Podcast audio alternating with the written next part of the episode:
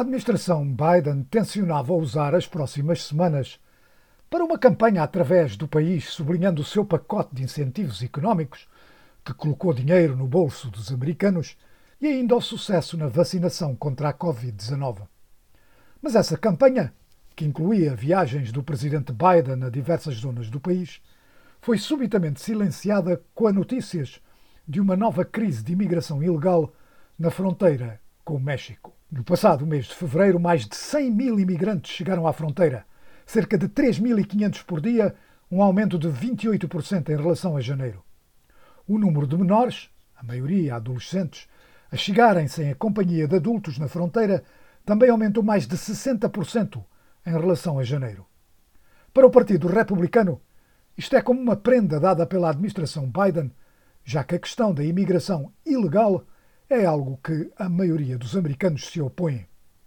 Kevin McCarthy é o líder dos republicanos na Câmara dos Representantes e visitou a fronteira para se inteirar dos fatos e dar uma conferência de imprensa. It's more than a crisis. This is a human heartbreak. The sad part about all this didn't have to happen. É mais do que uma crise. É uma tragédia humana. A triste parte de tudo isto é que não tinha que acontecer. Esta crise foi criada pela política presidencial desta nova administração. This crisis is created by the presidential policies of this new administration. Palavras de Kevin McCarthy, líder dos republicanos na Câmara dos Representantes. Os críticos fazem notar que nos países da América Central se segue com muita atenção a política americana que diz respeito à imigração e que não escapou à atenção o facto de, logo após ter assumido a presidência, Joe Biden ter abolido um decreto de modo a permitir menores não acompanhados a permanecerem nos Estados Unidos, pôs fim às medidas que previam que aqueles provenientes da América Central que peçam asilo tinham que ficar no México à espera da audiência para os seus casos serem ouvidos e suspendeu um acordo em que aqueles que pedem asilo podem ser enviados para terceiros países. Mas Alejandro Mayorkas, secretário da Segurança Interna, disse em entrevistas a diversos canais de televisão que o aumento não se deve a essas medidas, mas sim às medidas da anterior administração. We have seen uh, large numbers of migration and we know how to address it. We have a plan. No passado tivemos grandes números de imigração. Sabemos como fazer face a isso. Temos um plano. Estamos a executar o nosso plano e vamos ter sucesso. Mas há uma coisa que é também certa, é que isto leva tempo. E porquê é que leva tempo agora? Porque é que é especialmente difícil agora? And why is why does it take time now? Why is it especially challenging and difficult now?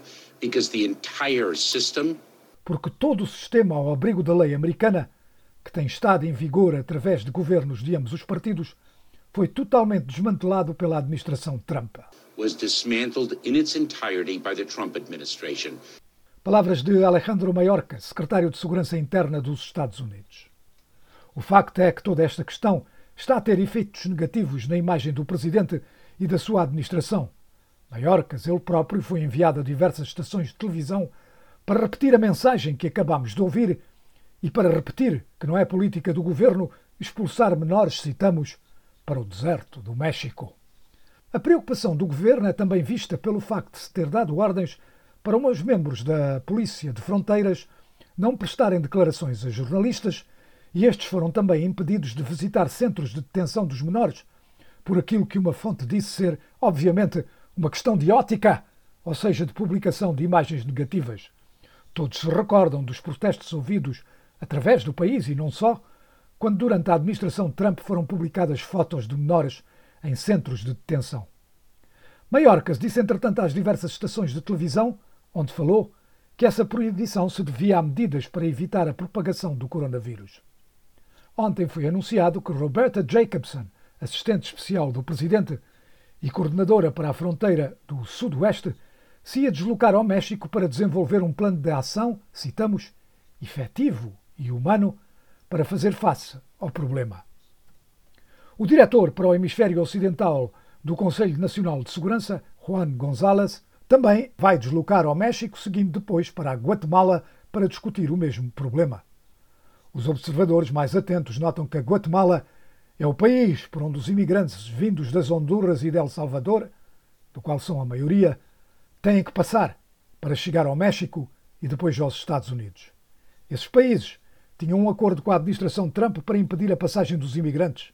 E esse deve ser o tema das discussões, o que atesta a seriedade com que a administração Biden encara o problema, sabendo das consequências eleitorais de um falhanço nesta política de migração. E por isso poderá ter que repetir com a Guatemala e com o México a política do anterior governo.